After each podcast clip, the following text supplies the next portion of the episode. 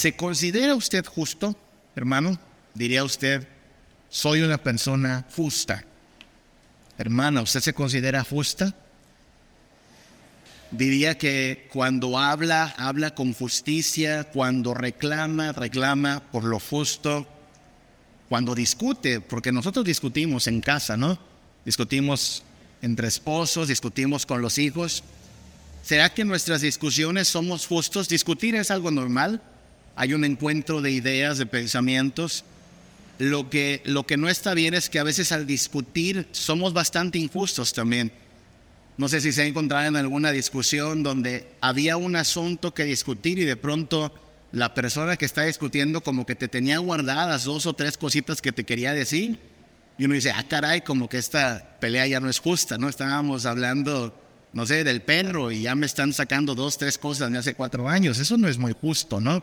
O a veces discutiendo, estas dos palabras son de las más injustas, no sé si le parezca así, pero a mí me parece que son de las más injustas la palabra nunca y la palabra siempre, ¿no? Es que tú nunca, nunca, nunca, nunca, nunca, y yo siempre, siempre, siempre. Es muy injusto eso, porque no, no es nunca y no es siempre.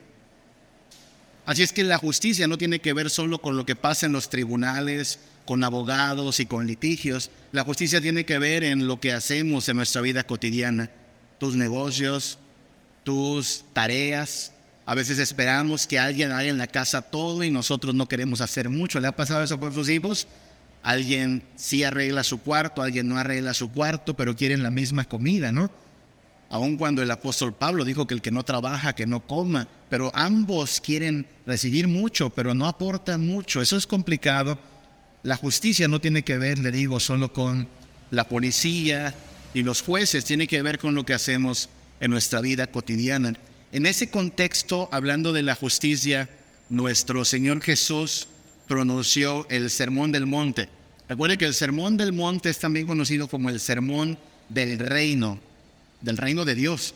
En todo ese sermón, Mateo, Mateo 5, 6 y 7, Jesús habla del reino de los cielos. Eh, los pobres en espíritu son los que van a heredar el reino de los cielos al reino de los cielos no puedes entrar con la justicia de los fariseos, necesitas una justicia mayor. Eh, no vas a hacer tu justicia delante de los hombres, sino delante de Dios. El reino, de eso se trata. ¿Cómo vivimos como ciudadanos del reino de los cielos? La justicia es una, una muy importante eh, prioridad para nuestro Dios, es una prioridad para el pueblo de Dios. Acabamos de entonar también hoy en, este, en, este, en esta reunión el himno número 60. Usted sabe, y si no lo sabía, se lo, se lo comunico. Este himno es el, himno emblema de nuestra denominación, el himno 60, Soberano Señor de los mundos. Es un himno que ah, habla de la soberanía de Dios sobre todas las cosas, independientemente si a usted o a mí nos parece bien o mal, lo que importa es que Dios gobierna. Pero importante es que en el coro dice que qué cosa llenará el orbe, que es Orbe significa el planeta. ¿Con qué se llenará el orbe? Dice este himno, con tu justicia. Porque el reino de Dios es un reino de justicia. Hoy no hay tanta justicia como quisiéramos, como hemos visto, impera eh, la corrupción, el engaño, también hay bastante injusticia, impunidad, pero un día la tierra será llena de la justicia de nuestro Dios y los habitantes de esa nueva tierra están llamados a vivir desde ahora, estamos llamados a vivir desde ahora en justicia. El Salmo 23, que no solo lo sabemos, sino que incluso lo cantamos hoy también, ¿qué dice? Ah, ¿Se acuerda? ¿Por dónde nos conduce nuestro Dios? ¿Por sendas de qué? De justicia, ¿se da cuenta? La justicia es importante para nuestro Dios. Dios quiere sacarnos de la mentira, del engaño, de la corrupción y encaminarnos por sendas de justicia, por amor de su nombre. Eso es importante porque cuando vemos la ley de Dios, sabemos que la ley de Dios es un reflejo del carácter de nuestro Dios. Es muy importante, hermanos, así es como leemos el Antiguo Testamento. La ley de Dios es reflejo del carácter de nuestro Dios. Si Dios es justo, entonces sus leyes son justas. Si Dios es santo, entonces sus leyes son santas. Por eso este pasaje es tan importante entenderlo a la luz de la ley de Dios y del carácter de nuestro Dios. Dice Jesús en Mateo 5:38, oísteis que fue dicho ojo por ojo, diente por diente. Esa es la justicia de Dios. Esta es ley de Dios. Y no, ya dijimos desde hace tres domingos que Jesús no está diciendo, ya no vamos a jugar bajo esas reglas. No, esas reglas no han sido eh, eliminadas. Ojo por ojo, diente por diente. Sigue siendo una ley justa. Yo sé que a lo mejor eso puede causar un poco de, de extrañeza porque algunos piensan que no, no debe ser así, pero lo que hemos planteado es, hermanos, estamos hablando de justicia.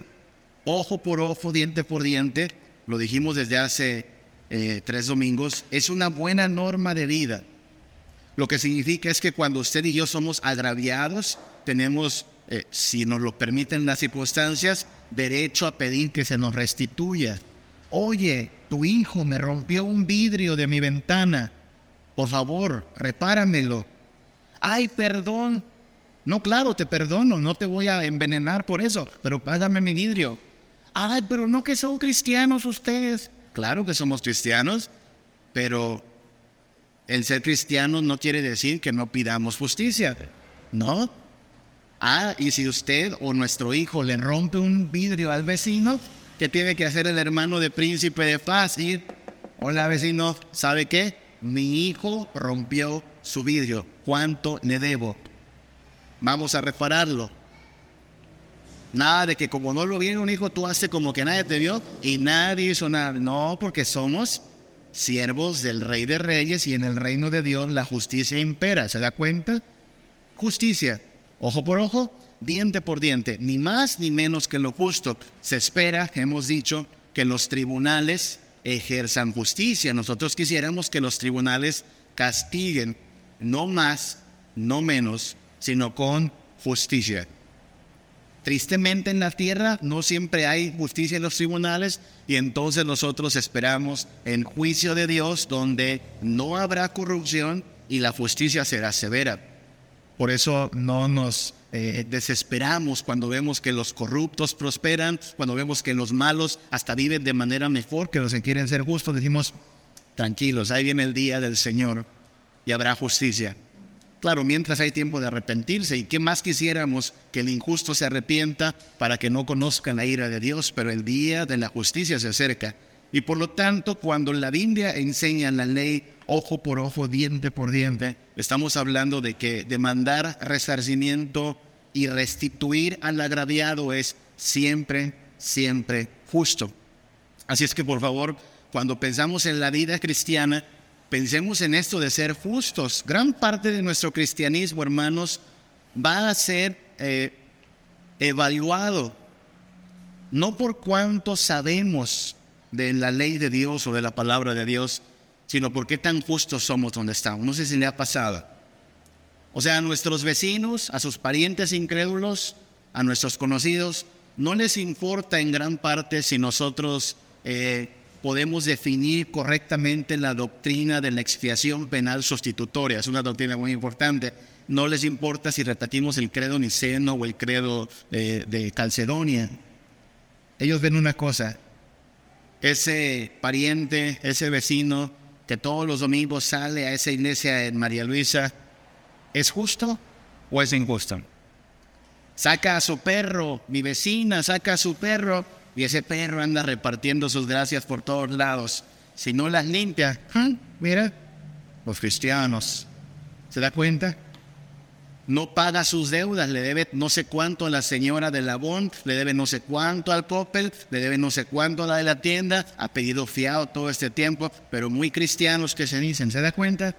Ellos no nos evalúan de acuerdo a nuestro conocimiento de la Biblia. No estoy diciendo que no es importante el conocimiento de la Biblia, debemos saber la Biblia, pero debemos vivir en justicia. Y de nada sirve un pueblo que está lleno de conocimiento de la palabra de Dios, que no es malo, insisto, pero que no vive en justicia en la vida cotidiana. Por eso es importante la justicia. Dirá, pero eso acaso no significa eh, darle mucho énfasis a las obras, pastor? No que este es un evangelio de gracia, ¿qué decimos nosotros? Por supuesto que creemos que solo la gracia y solo justificados en Cristo Jesús tenemos paz para con Dios, pero la gracia que nos es dada para ser salvados también nos da santidad para vivir en obediencia a Cristo. Porque por nuestros frutos se conoce quién es de Dios y quién no es de Dios. Así es que el llamado del cristiano es un llamado a vivir en justicia. Es una pregunta que tenemos que hacernos continuamente. ¿Estoy viviendo en justicia? termina siendo casi un sinónimo de santidad, ¿no? Vivir en santidad es vivir en justicia. A veces como que se toma muy, muy religiosamente la palabra santidad y hay quien podría pensar que santidad tiene que ver con lo que hacemos en un culto el domingo. No, santidad tiene que ver con lo que hacemos todos los días en cuanto a la justicia también. Ahora, el pasaje que estamos leyendo comenzó con el ojo por ojo y diente por diente, pero Jesús da un giro ahí repentino y dice, pero ¿saben qué? No resistáis al que es malo. O sea, por un lado dice ojo por ojo, diente por diente. Dijimos, eso está bien, cuando se puede. Pero recuerde que Jesús está hablando en una época donde están oprimidos por los romanos.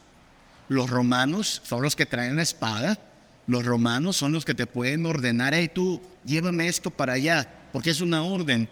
Y donde no obedezcas te puedo matar. Los romanos pueden eh, entrar a tu casa y hacer una inspección si tú querías. Los romanos demandan tributo. Así es que en ese momento en que Jesús dice esas palabras, Roma tiene del cuello al pueblo de Israel. Y en ese contexto debemos entender lo que dice el versículo 39. Yo os digo, no resistan al malo, o sea, no se neopongan al malo, no se pongan al tú por tú con el malo, van a llevarla de perder. Entonces, dice Jesús, a cualquiera que te hiera en la mejilla derecha, vuélvele también la otra. No sé si ha pensado en lo que está diciendo Jesús, porque el promedio de las personas es derecha o zurda. ¿Qué somos más en el mundo, diestros o zurdos? Diestros. Y una persona diestra, ¿en qué mejilla te daría una cachetada? ¿En la derecha o en la izquierda? ¿Sí? ¿En qué mejilla te daría una cachetada a ti? En la izquierda, ¿verdad? ¿Cómo tendría que ser un golpe si yo soy diestro para darte una cachetada o un, un golpe en la mejilla derecha? ¿Cómo tendría que ser? Así, ¿verdad? ¿Te das cuenta de lo que está diciendo? O sea, Jesús no está haciendo una cachetadita de telenovela. No, no, no, no. Está hablando de alguien que está usando toda la fuerza de su brazo para azotar el rostro. Alguien que usa una fuerza desmedida. Y entonces Jesús dice, a cualquiera que te hiere en la mejilla derecha, vuélvele también la otra. No sé cuántos de ustedes estén enterados de, de el movimiento de resistencia que hubo por allá de los años 60 en Estados Unidos. El gran, gran promotor fue un pastor llamado Martin Luther King, eh, negro. La esclavitud había sido abolida mucho tiempo antes en Estados Unidos, pero en esa época había baños para negros, baños para blancos, lugares para negros, lugares para blancos en el, en el mismo eh, transporte público, había lugares asignados para los negros, lugares asignados para los blancos. Y usted no podía entrar como hoy podemos entrar a una cafetería. Si usted y yo hubiésemos sido de piel negra, no podíamos entrar a una cafetería y decir quiero un café, por favor. Si había eh, una mayoría de blancos, le habrían dicho no te vamos a servir, te tienes que largar. Y la comunidad negra fue muy astuta, se armó de valor y de pronto empezaron a asistir a lugares a donde tenían prohibido asistir, sabiendo una cosa, los iban a maltratar, los iban a, menospreciar. Y muchas veces lo que pasó, puede usted documentar, esto está documentado, es que ellos saben que cuando se planten, por ejemplo, en una cafetería a pedir que les sirvan, la persona no les va a servir, lo siguiente que hará será llamar a la policía. Tengo aquí unos revoltosos que no se someten a las leyes. Y entonces los amenazan, te vamos a mandar a la cárcel. ¿Y sabe qué? Los, los negros se acostumbraron a visitar la cárcel, 72 horas de arresto por disturbios. Ellos estaban dispuestos a hacer eso. Es parte de lo que se entiende de esta forma de reaccionar. Debes estar dispuesto a que te va a tocar recibir un maltrato. cuando estás oprimido, cuando eres menospreciado, no estás en ventaja, estás en desventaja. Si alguien te hiere en la mejilla derecha, vuélvele también la otra. No te va a matar. Sí va a doler, pero no te va a matar. Versículo 40, el que quiera ponerte a pleito, imagínese ponerse a pleito con un romano en aquella época, vamos a llevarla de perder. No, no, no, no empieces un pleito. ¿Quiere quitarte la túnica? Dale la túnica. Es más, dale la capa también. Dale la capa. Vas a conservar la vida. Y cualquiera que te obligue a llevar una carga por una milla, lleva incluso dos, ve con él dos. Al que te pida, dale. Al que quiera tomar de ti prestado, no se lo rehuses. ¿Qué está haciendo Jesús? Jesús está primero que nada definiendo al malo, ¿no? No lo resistas, porque es opresor, porque es violento, porque es peligroso, porque es poderoso, porque va a actuar con injusticia. Y es tan malo que si tú vas y lo demandas, ¿sabes qué va a pasar? Peligro y es compadre del juez y te va a ir peor a ti. Así es que no es momento de andar de revolucionario. Entonces, esa es la idea que hay detrás de este pasaje. Ojo por ojo es una medida justa, pero, pero no siempre se tiene un trato justo. Y decíamos el domingo pasado, déjeme rápidamente lo, lo recordamos, cuando no podemos tener justicia la justicia que queremos, hay que escoger el mal menor. El mal menor. Eso pasa incluso cuando voy por la calle. No sé si le ha pasado. Va usted por la calle y ve allí a un grupo de, pues, vagos. Y dice, oiga amigo, ¿no tiene 10 pesos? Mira, si traes 10 pesos, colabora. Saca una moneda, dales una moneda no te van a mirar mal, a lo mejor a la próxima hasta te conocen y un día no te hacen nada. Eso es más o menos no buscar un pleito innecesario. Oye, pero se lo van a estar en droga. Drogadictos ya son, yo creo. Así es que no vamos a ponernos al tú por tú. Oigan ustedes, bola de vagos, malvivientes, ¿por qué están aquí? Son un peligro. No hagas eso. No sabes cómo te puede ir. Eso es buscar el mal menor. Eso es proteger también a la gente que amamos. Hay veces incluso se puede ser colaborador en vez de revolucionario. Sí, lo hemos aprendido. En esta época de dificultades en cuanto a lo que el gobierno quiere hacer, redefiniendo el matrimonio, redefiniendo la familia, ¿sabe? Nunca lo pensamos, pero hemos encontrado algunos aliados entre los católicos.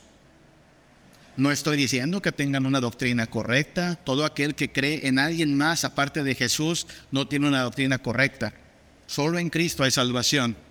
Pero ellos creen en el matrimonio solo hombre y mujer y en la familia como Dios la creó. Nosotros también, bueno, colaboramos. Colaboramos por un bien mayor.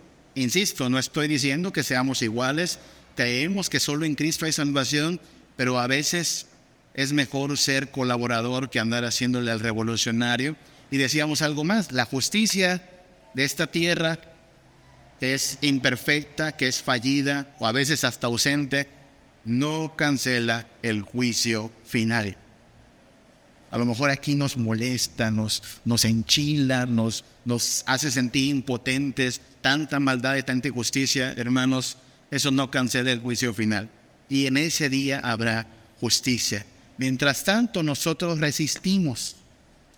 Nosotros como creyentes, armados de la verdad, aferrados a la esperanza en Cristo, tenemos que resistir. Me encanta cómo lo, lo dice nuestro, esta alabanza que a veces entonamos, ¿no? No nos detendremos, no nos moverán, nosotros vamos a permanecer firmes en Cristo. Permítame, eh, comparto brevemente entonces algo que podríamos llamar un breve manual de la resistencia cristiana. ¿Cómo es que nos toca resistir en este mundo donde quisiéramos que la justicia sea ojo por ojo, diente por diente, pero a veces, como incluso el juez está corrompido, pues hay que poner la otra mejilla, ir una milla más, dejar que se lleve nuestra túnica y nuestra capa, porque no es momento de armar una revolución, sino de soportar. Número uno, ¿qué hay que hacer? Si somos la resistencia cristiana, bueno, hay que esperar el conflicto, hermanos. O sea, el conflicto no es un, a lo mejor nos tocan tener problemas, no, hermanos, desde que estamos del lado de la verdad, del lado de la decencia, del lado de la justicia, vamos a enfrentar conflicto, vamos a enfrentar oposición. Para el mundo somos los fanáticos, para el mundo somos los extremistas, para el mundo somos la causa del retroceso cultural. Así nos dicen, ignoran que en realidad lo que ha avanzado la cultura es gracias al cristianismo, pero ahora conviene decir que el problema son los cristianos. No es nada nuevo. Las primeras persecuciones de cristianos pusieron ese mismo motivo. Los malos de esta historia son los cristianos. Se quemó Roma. ¿Se acuerda usted que hubo un día en que Roma se quemó? Nerón, ese malvado emperador. ¿Sabe a quién echaron la culpa? A los cristianos. Nosotros ni siquiera queremos andar de incendiarios, pero es fácil siempre echarle la culpa al pueblo de Dios. Podemos esperar el conflicto. ¿Sabe por qué? Nuestro mismo Señor lo dejó en claro. En Juan capítulo 15, versículos 18 a 19, dijo Jesús, si el mundo os aborrece, y vaya que lo hace, sabed que a mí me ha aborrecido antes que a vosotros. Este es Jesús diciendo, saben, los van a aborrecer, pero tranquilos, hasta a mí me han aborrecido. Si fuerais del mundo, si fueran sus compadres, sus amigos, los del mundo, el mundo los amaría, porque el mundo ama a lo suyo pero porque no sois del mundo, antes yo os elegí del mundo, por eso el mundo os aborrece. hermanos, he aquí la razón por la cual nuevamente le pido que ore por un servidor. Porque la iglesia históricamente ha tenido la tentación de amoldarse al mundo para caerle bien al mundo. Me gustaría decir que todos en la iglesia que componemos el presbiterianismo en México creemos en la inerrancia de la Biblia, la, salvación solo por gracia, pero de vez en cuando uno se da cuenta que hay gente que la Biblia la pone en segundo término y empieza a decir, oye, y, y si le entrada a estas ideas tan novedosas, ¿no? Como el feminismo, como la agenda LGBT. Y si dejamos de ser tan estrictos, ¿no te parece que eso del infierno como que ya suena muy anticuado? Por favor, ¿quién, quién quiere creer en el infierno? Dejemos de predicar el infierno y entonces el mensaje será más atractivo. ¿Se, ¿Se imagina usted algo así? Suena como raro, pero asústese, hay gente que piensa así. Y ahora, ¿qué va a pasar si un día la iglesia dice, ¿saben qué mundo? Nos hemos dado cuenta que hemos sido muy exagerados, nos lo tomamos muy en serio. Fíjense que el pecado no es tan grave, fíjense que el infierno no existe. Fíjense que puedes seguir viviendo como tú quieras vivir, no importa, Dios te ama. ¿Qué va a decir el mundo ante un mensaje así? ¿Nos va a amar o nos va a aborrecer? Nos va a amar. Va a decir, wow, los cristianos se volvieron buena onda. Los cristianos de pronto, ah, ya era tiempo de que entendían, mente tan cerrada que tenían, ya por fin se han adaptado a los tiempos.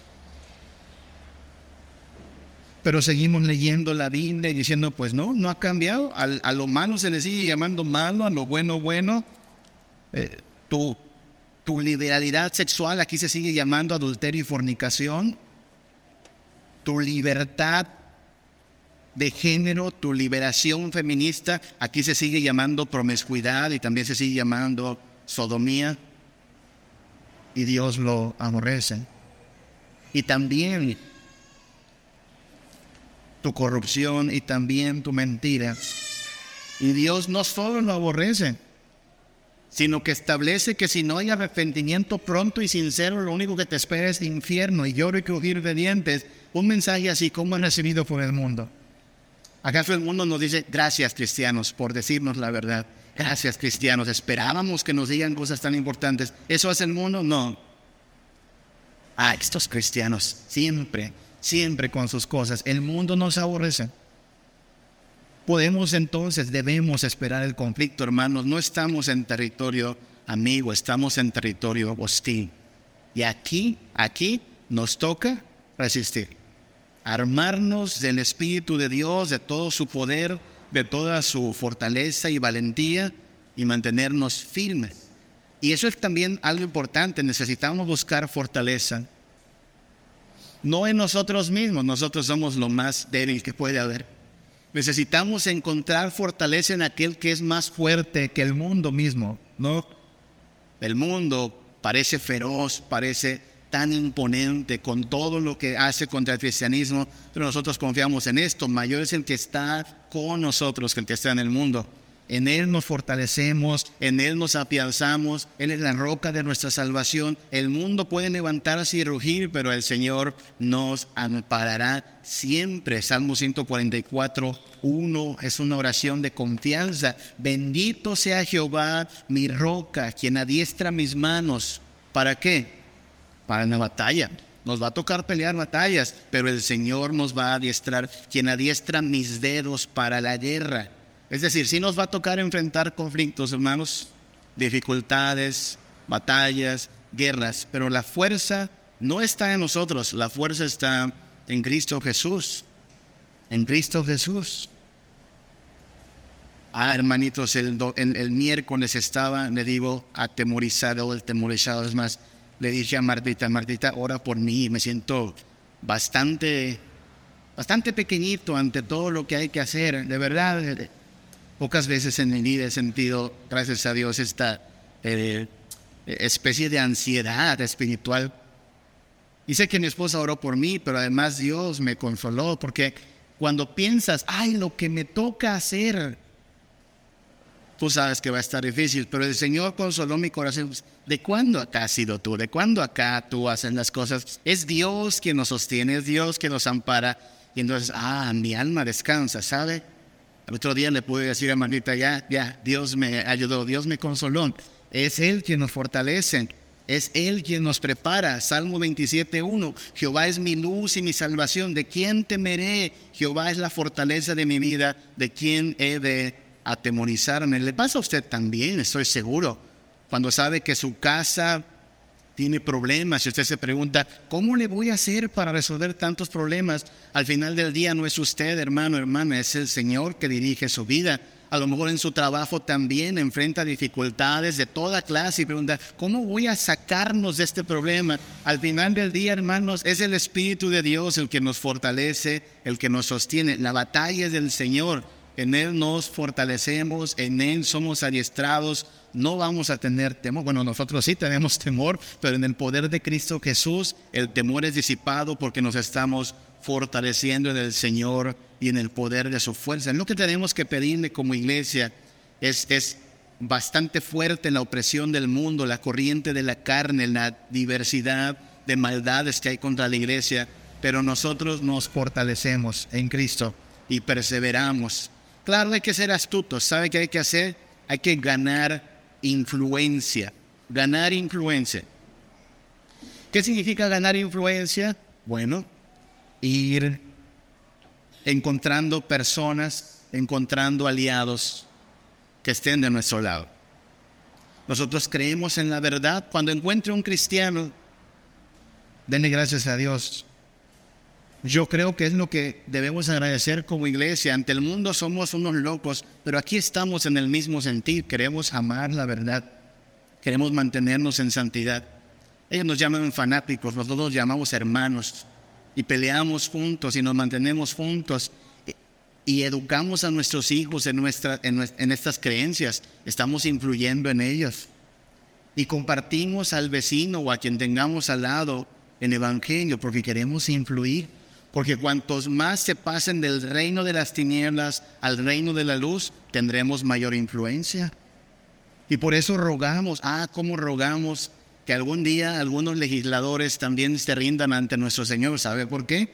Porque cuando algunos legisladores estén más del lado de la verdad, serán menos los votos por la corrupción, serán menos los votos por malas leyes. Y también le rogamos, ¿por qué no?, que algunos de los empresarios de este país y del mundo se vuelvan a Cristo, porque entonces no oprimirán tanto a sus trabajadores, sino que serán justos, que queremos justicia. A usted tiene que ser influyente en el área en que Dios le ha puesto. En ese hogar, con esos hijos, usted debe influir con el Evangelio, con esos vecinos, con esa familia, a mí me toca un área de influencia en el lugar donde estoy. A usted en su trabajo, en su vocación, le toca un área de influencia. Tenemos que hablar Tenemos que hablar de las virtudes de nuestro Señor Jesús, comunicar acerca de su eh, reino, su poder. Así lo dice Hechos 4:32, hablando de la iglesia. Dice, la multitud de los que habían creído, Hechos 4:32, la multitud de los que habían creído era de un corazón y un alma. Un corazón, un alma. Cuando usted encuentra una persona que tiene un corazón y un alma, con nosotros hemos encontrado un aliado. Es bien bonito tener aliados en la verdad, en la palabra. Pensar que amamos al mismo Dios, creemos la misma verdad. Y entonces, bueno, sí, vemos que el panorama puede ser muy, muy feo, pero no estamos solos. Dios nos ha regalado esta comunidad, hermanos. Eso es ganar influencia. Hechos 9:31. Entonces las iglesias tenían paz por toda Judea, Galilea y Samaria y eran edificadas andando en el temor del Señor y se acrecentaban fortalecidas. ¿Por quién? ¿Quién fortalecía esta unión? ¿Quién fortalecía esta hermandad? El Espíritu Santo. El Espíritu Santo. Note que está hablando Judea, Galilea y Samaria, que es lo que Dios, lo que Jesús prometió en, en Hechos 1.8. Me seréis testigos aquí, en estos lugares, y está cumpliendo su palabra. Entonces, hermanos, no es tiempo de estar callados y no hablar de Cristo, es tiempo de hablar de nuestro Señor, que es Rey de justicia y verdad, ir ganando influencia. En eso consiste hacer discípulos, hablarles de Cristo, en la esperanza de que se pasen a nuestro bando. Y cuando se pasen a nuestro bando, el reino de los cielos va creciendo en la tierra y entonces se manifiesta, se manifiesta quien gobierna. Y así resistimos. Hay que aplicar astucia, hermanos. Resistir, saber cuándo demandar ojo por ojo, diente por diente y cuándo mejor ponemos la otra mejilla, escogiendo el mal menor, requiere de mucha astucia. Y astucia no significa eh, hacer cosas malas, ¿ok? Astucia significa tener sanacidad, tener sabiduría, saber cuándo hablar, cuándo callar saber cuándo decir sí, cuándo decir no. Jesús lo dijo así. Mateo 10, 16, he aquí, yo os envío como ovejas en medio de lobos. Eso es peligroso, ¿no? Imagínense, somos ovejas en medio de lobos. Cuídate mucho. Entonces dice, sed prudentes como serpientes. Otras traducciones dicen, sed astutos. Mucha astucia, como serpientes, pero sencillos como palomas. Inocentes, dicen otras traducciones. Es decir, eso es lo complicado porque el país en que vivimos, tan acostumbrado a la corrupción, festeja la corrupción. Ya le he dicho, no pasa el, no falta el papá que ve que su hijo ya aprendió a engañar, ya aprendió a mentir y el papá orgullosamente dice, me salió abusado mi hijo. Salió abusado, chamaco.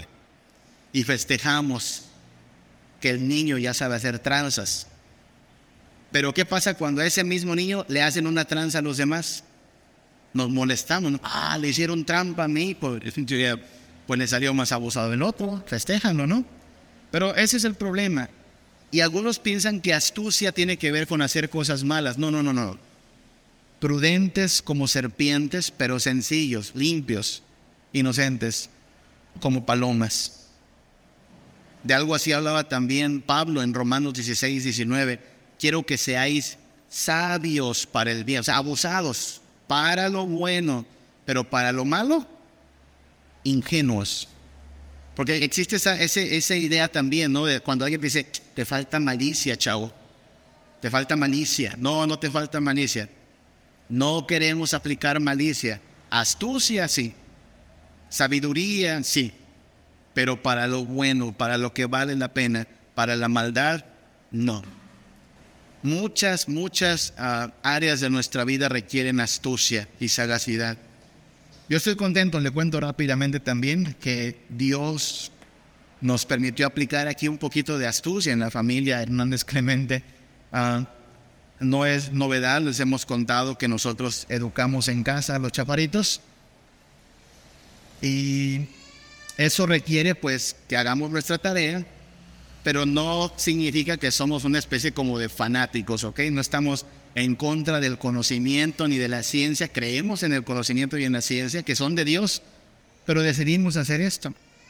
Ahora, cuando llegó el momento, hace un año, comenzamos un proceso que se llama certificación. ¿Y qué es? Ir con la autoridad, que es en este caso la Secretaría de Educación Pública, iniciar un proceso para que el conocimiento de la alumna sea evaluado. El viernes alcancé a llegar así a la graduación de mi hija y, lo comparto porque en verdad es, es, es una victoria para, para mi familia en este caso, pero para todos aquellos que quieren emprender esta forma de educar. ¿Sabe qué? Lo que, lo que presumo es, fuimos astutos y nos ahorramos cinco años de adoctrinamiento por uno, por uno de certificación. Y sí se puede. Nada más que hay que ser como astutos, sagaces. Señor gobierno, voy a colaborar hasta donde me lo pida, pero no voy a colaborar en todo. Hay cosas en las cuales yo tengo autoridad sobre mi casa. De eso se trata, ¿se da cuenta? No estamos armando revoluciones, no estoy yendo con una pancarta, ¿no? Abajo la sed, abajo las... No, no, no, que sigan la Secretaría de Educación, pero estamos encontrando formas astutas de no ceder donde no es necesario ceder. Y usted lo puede hacer en sus negocios también, habrá formas, y en su familia, y en todas las cosas que, que, competen de la vida cotidiana. Mucha astucia, porque ante el único al que nos rendimos sin, sin reservas es San Cristo, pero en todo lo demás hay que ser muy, muy astutos. Finalmente, esta resistencia declara, demanda, perdón, que nosotros vivamos en justicia. Demande justicia. Demande justicia si le están robando, no se sienta culpable por ir y poner una denuncia. Ay, tú eres cristiano, sí, pero pido justicia. Si a usted le agravian, si a usted le acosan, incluso dentro de la iglesia, pida justicia. Usted sabe que en la iglesia tenemos tribunales, ¿verdad? Y sabe que hay disciplina eclesiástica. Y de hecho, alguien que no se arrepiente está próximo a ser excomulgado. Entonces, no se sienta culpable por es que voy a hablar y cómo me van a mirar. No, hermano, demande justicia. Es lo que queremos los cristianos. Pero antes también de demandar justicia en otros lugares, demandémonos justicia a nosotros mismos. Mirémonos y preguntémonos, ¿estoy viviendo en justicia yo? ¿Estoy aplicando justicia a mi negocio? ¿Cuántos de aquí tienen un negocio? ¿Está aplicando justicia en su negocio? Estoy aplicando justicia en mi trabajo, porque si le pido a mi compadre que llegue antes que yo y me cheque mi tarjeta para que yo pueda llegar más tarde, eso no es justicia, ¿verdad? Porque si estoy agarrando algo que no es mío me lo estoy embolsando porque pues en casa lo ocupamos, eso no es justicia, ¿verdad? ¿Estoy viviendo en justicia acaso cuando discuto con mi familia, con mi esposa, con mi esposo? ¿Estoy haciéndolo con justicia o estoy siendo injusto, solo discutiendo por el gusto de discutir? Porque, claro, vivimos en la gracia del Señor, pero miren la relación que establece la Biblia entre la gracia de Dios que se ha manifestado para salvación. Así dice Tito 2, 1 al 12. La gracia de Dios. ¿Cómo se nos da esa gracia? En Cristo Jesús, por su sangre, en la cruz, muriendo por nosotros. Gracia abundante. Todo pecador, todo maleante, todo asesino, todo pagano, todo idólatra es lavado en la sangre de Cristo. Ah, ya estamos bien, sí. ¿Y qué nos enseña esa gracia? Versículo 12. A renunciar a la impiedad y a los deseos mundanos y a vivir en este siglo sobria, justa y piadosamente.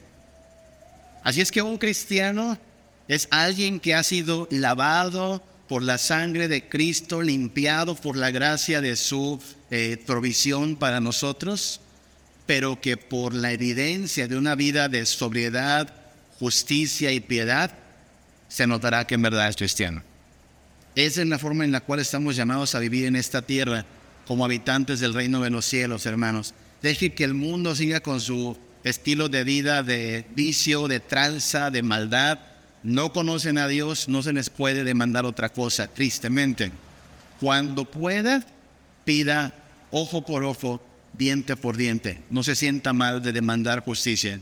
Demandemos justicia para nosotros mismos y que la norma de nuestra vida, para la gloria de Dios, para que vean las virtudes de aquel que nos llamó de las tinieblas a su luz admirable, que sea la sobriedad, la justicia y la piedad. Y entonces, pues para eso no es necesario alargar este culto, ¿no? Este culto es parte de nuestra devoción a Dios, pero hay que ir a esta semana a vivir precisamente de esta forma, sobria, justa y piadosamente en todo lo que hagamos, en todo lo que somos, no para nuestro orgullo, sino para la gloria de nuestro Dios. Vivamos así, hermanos. Dios nos ayude, porque la corriente del mundo es muy fuerte, pero en el Espíritu de Dios podemos vivir sobria, justa y piadosamente. Vamos a orar a nuestro Dios y pidámosle que nos encamine por sendas de justicia, por amor a su nombre. Padre, te damos muchas gracias por amarnos y bendecirnos, por salvarnos de la muerte y el infierno en la sangre de tu Hijo Jesús, Padre. Y sabemos por tu palabra que tú quieres que vivamos de una manera distinta al mundo, que ya seamos diferentes a lo que éramos antes de que tú nos rescataras, Padre.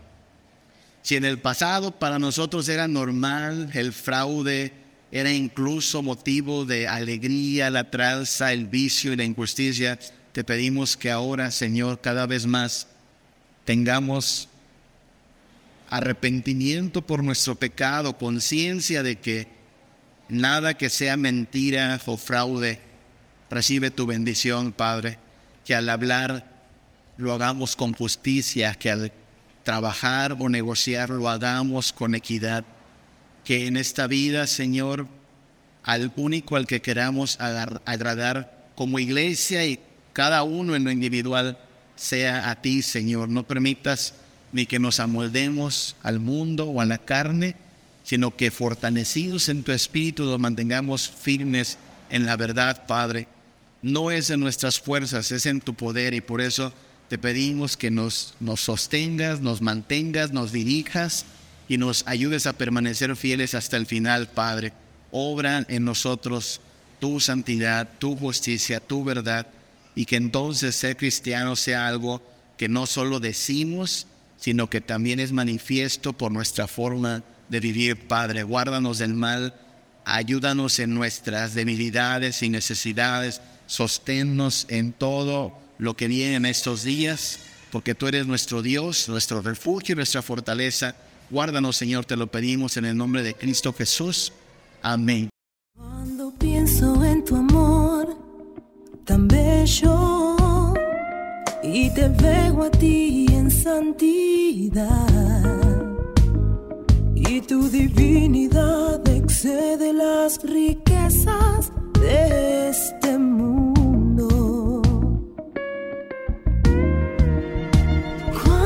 te siento en mi corazón